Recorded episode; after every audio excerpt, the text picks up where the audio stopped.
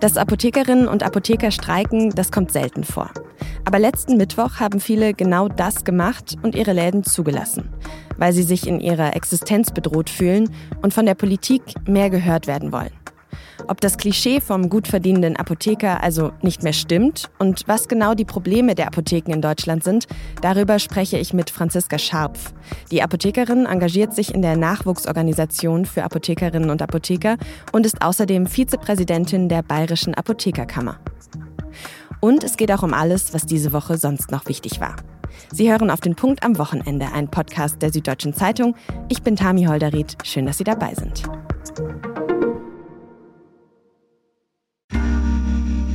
Werbung.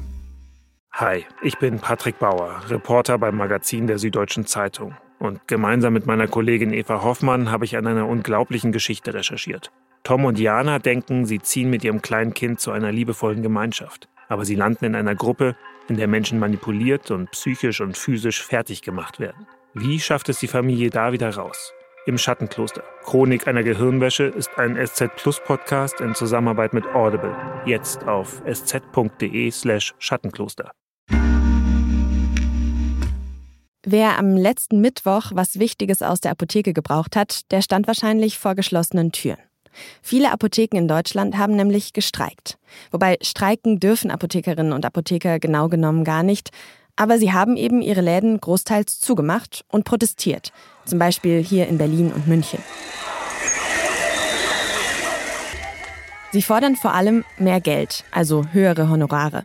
Zurzeit bekommen die Apotheken von den Krankenkassen pro verschreibungspflichtigem Medikament ein Fixhonorar von 8,35 Euro. Der Betrag ist seit zehn Jahren gleich geblieben.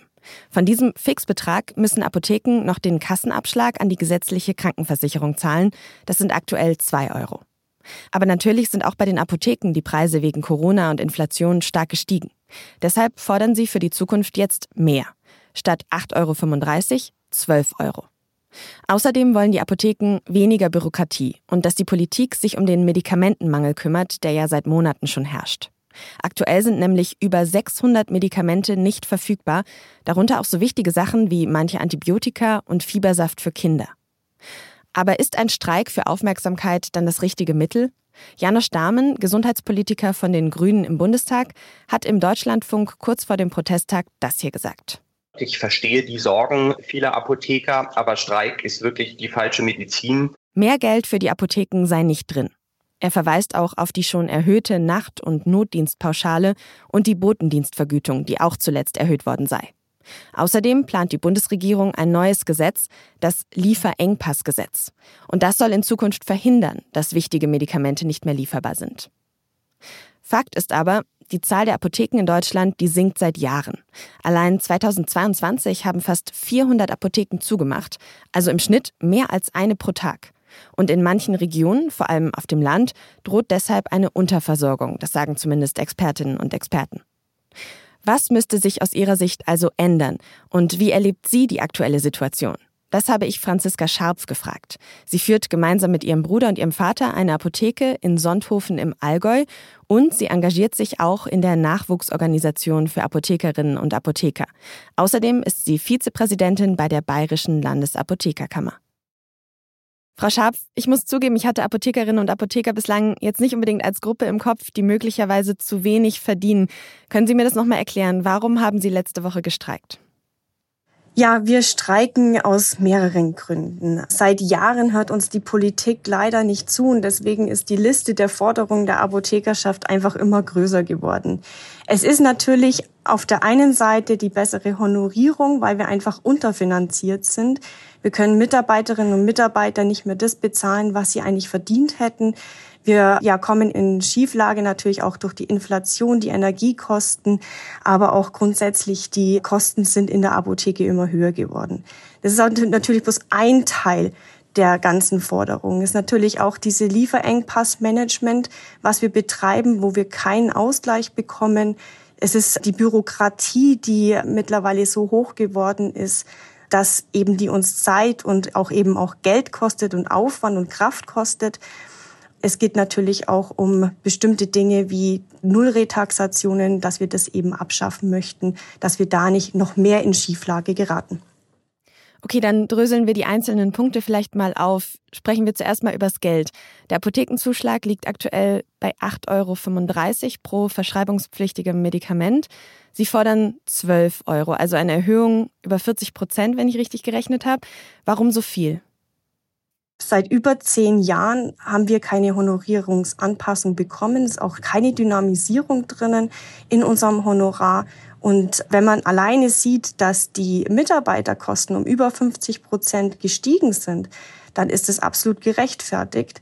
Man hat jetzt auch beim DAV Wirtschaftsforum eben auch gesehen, dass jede Apotheke eigentlich Minus macht mit dem, was wir eigentlich tagtäglich betreiben. Das heißt, Apotheker gehören gar nicht mehr zu den gut verdienenden Menschen in diesem Land, wie man ja eigentlich denken würde? Ja, leider.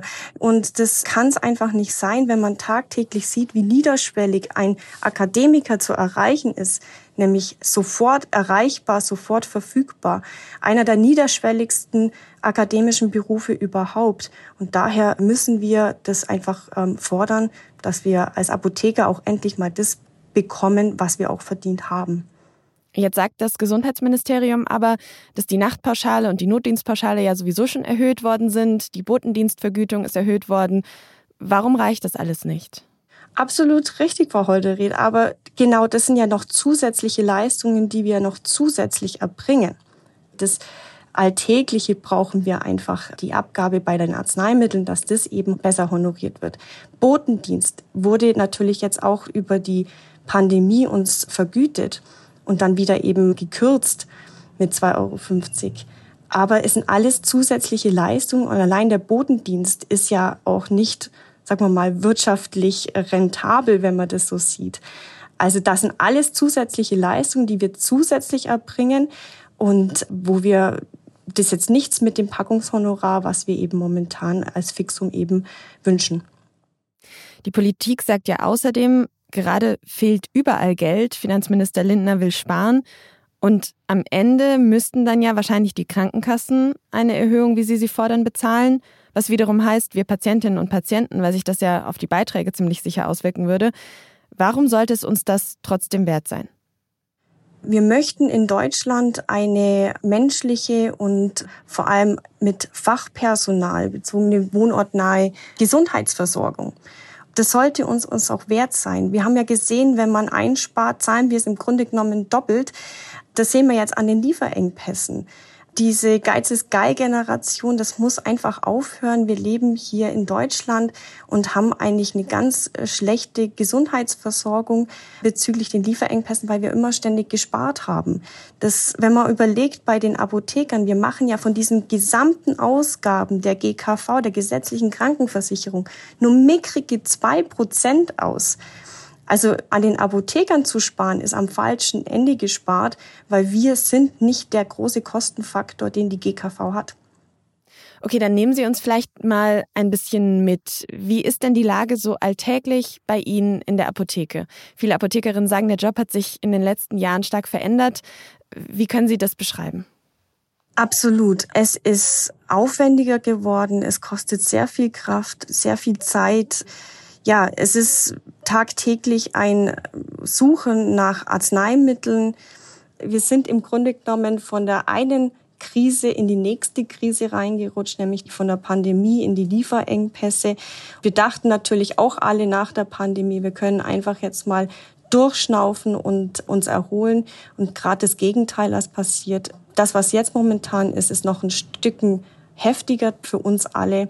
Äh, mit den Lieferengpässen im Gegenzug zu der ersten Krise hätten wir auch nicht gedacht.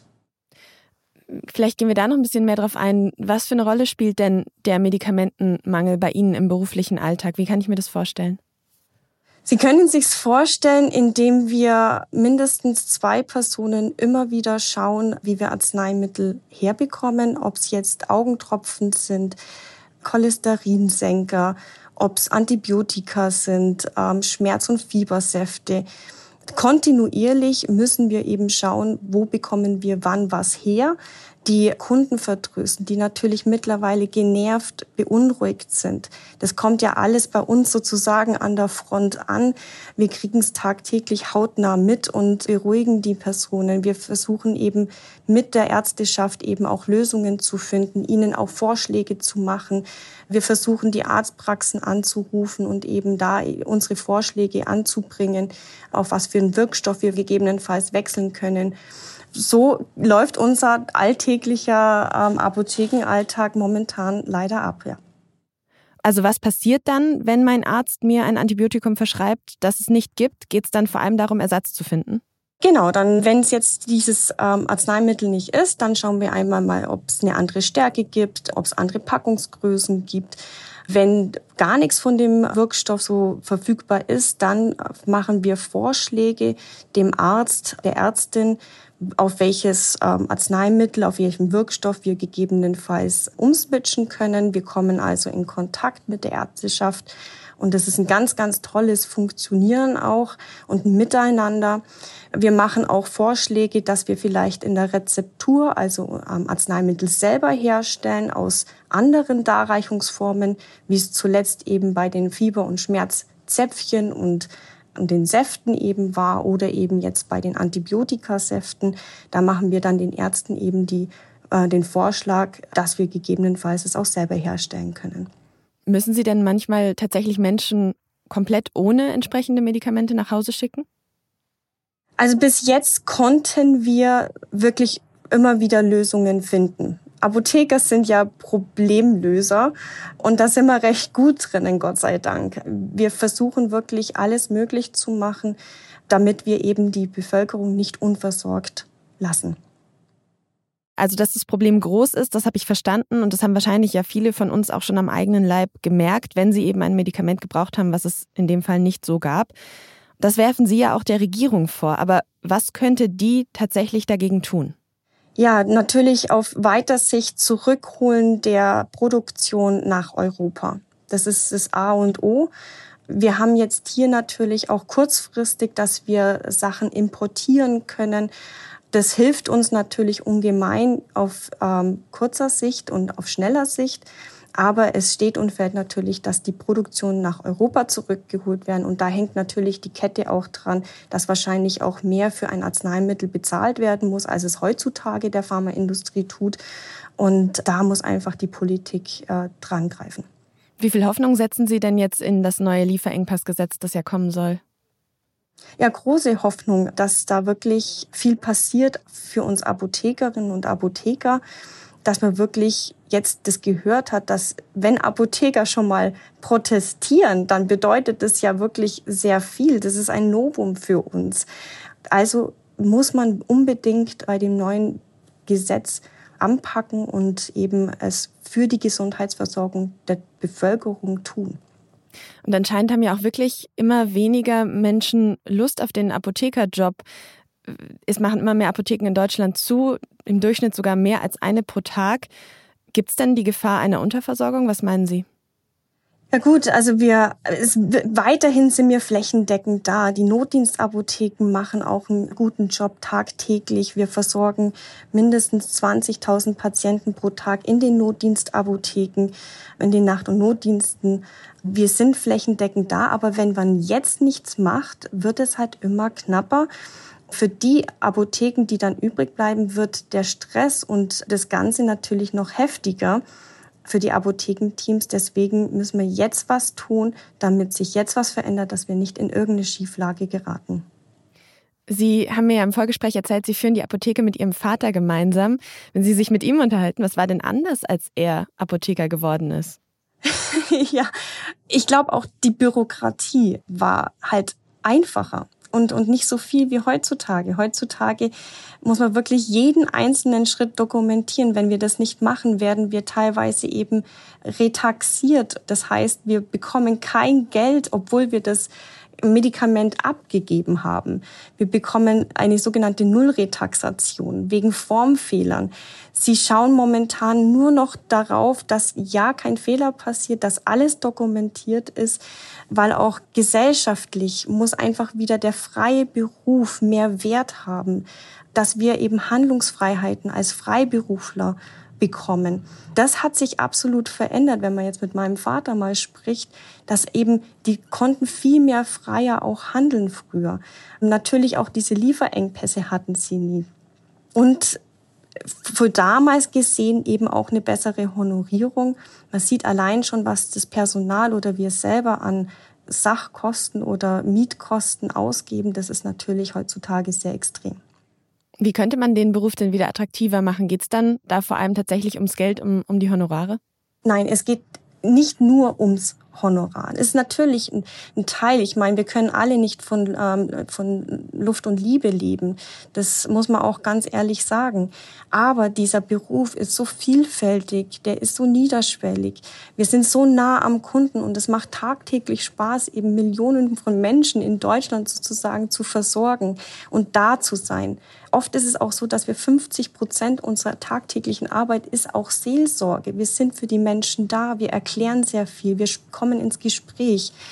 Aber die Attraktivität des Apothekerberufes hat eigentlich letztes Jahr an Attraktivität gewonnen. Durch die pharmazeutischen Dienstleistungen ist es endlich soweit, ähm, dass wir nicht nur der Schubladenzieher sind sozusagen, was man uns in Anführungszeichen kennt, sondern wir können pharmazeutisch tätig sein. Wir können Medikationsanalysen machen.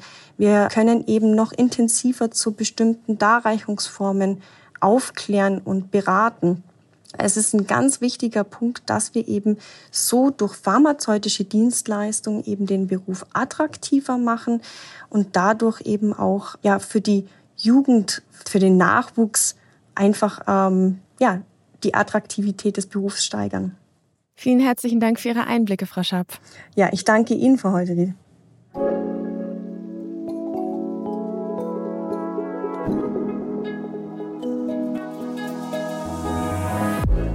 Letzte Woche habe ich zum ersten Mal in diesem Jahr ein Spaghetti-Eis gegessen.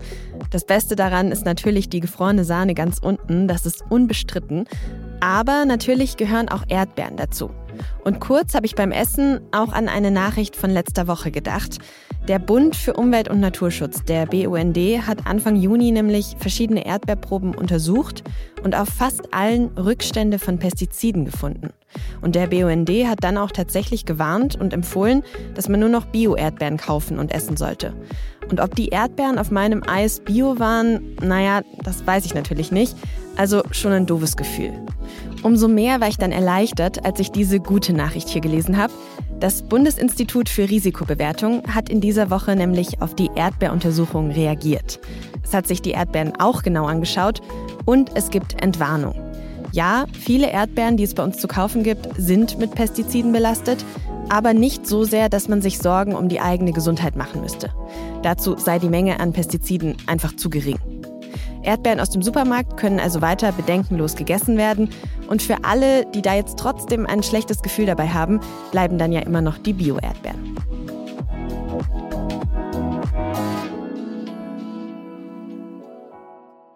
Und jetzt noch alles, was diese Woche sonst noch wichtig war. Und wir starten mit dem NATO-Luftwaffenmanöver Air Defender 2023. Dazu hat die Wehrbeauftragte der Bundesregierung, Eva Högel, in der ARD das hier gesagt. Es ist natürlich eine massive Präsenz. Das ist auch wichtig, ein deutliches Signal gegenüber Russland zu senden. Aber es soll eben auch abgewogen und differenziert sein. Das Manöver läuft seit letztem Montag in und über Deutschland. Es ist die größte Luftübung der NATO-Geschichte mit tausenden Soldatinnen und Soldaten aus 25 Ländern. Dabei üben sie zum Beispiel Tiefflüge und das Abfangen von Raketen. Das Manöver läuft noch bis Ende kommender Woche. Wochenlang hat die Bundesregierung über ein Gesetz zum Austausch von Heizungen gestritten. Letzte Woche sind sich die Ampelparteien dann einig geworden. Ab dem kommenden Jahr soll demnach möglichst jede neu eingebaute Heizung zum Großteil mit erneuerbaren Energien betrieben werden. Auf Drängen der FDP gibt es dabei jetzt allerdings viele Ausnahmen. Außerdem soll das Heizungsgesetz mehr mit der Wärmeplanung von Städten und Gemeinden verzahnt werden. Umweltverbände und Klimaaktivisten kritisieren die Anpassungen. Bundeswirtschaftsminister Robert Habeck gibt sich trotzdem zufrieden mit dem Kompromiss. Wir sollten uns ehrlich machen. Es gibt ein Spannungsverhältnis. Es wäre blind, das zu ignorieren. Aber wir sollten nicht aufhören, dafür zu arbeiten, das Mögliche immer wieder zu erweitern. Die Bundesregierung will das Gesetz bis zur Sommerpause des Bundestags im Juli beschließen. Wir müssen entscheiden, wie wollen wir als liberale Demokratie mit Chancen von Technologie umgehen. Überwachung durch KI-Technologie kennen wir aus Ländern wie China. Das hat meiner Meinung nach in der Europäischen Union nichts zu suchen.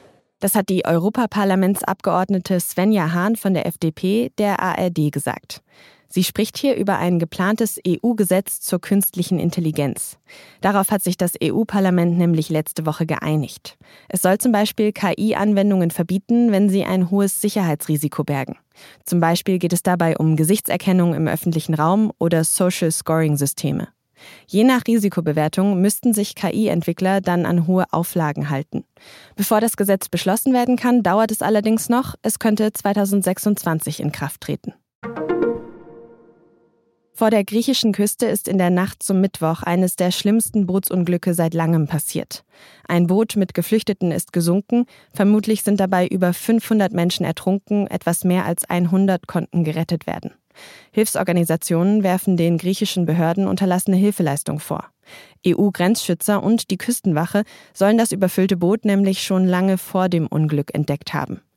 Die UN hat nach dem Unglück bessere internationale Zusammenarbeit gefordert, um Fluchtrouten sicherer zu machen.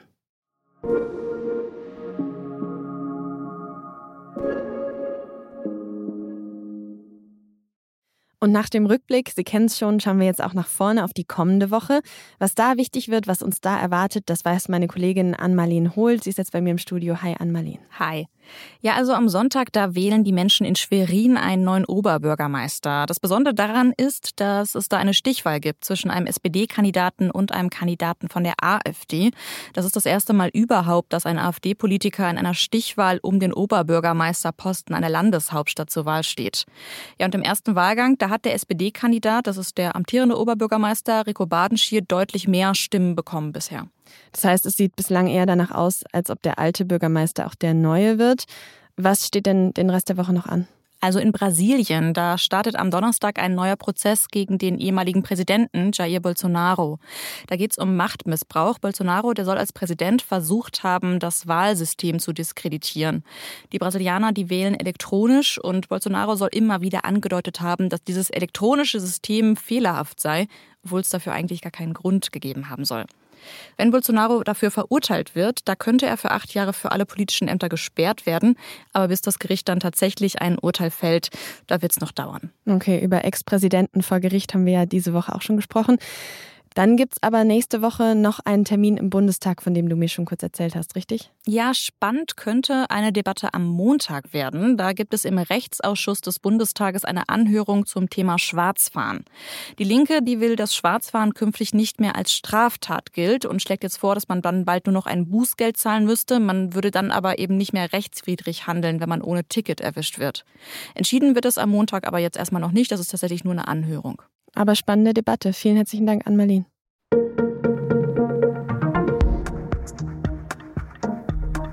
Über das schwere Bootsunglück vor der griechischen Küste haben wir ja schon gesprochen. Und auch wenn es in seinem Ausmaß natürlich besonders betroffen macht, ist dieses Unglück eben kein Einzelfall. Seit Jahren sterben immer wieder unzählige Menschen auf dem Mittelmeer, weil sie sich auf den Weg nach Europa gemacht haben.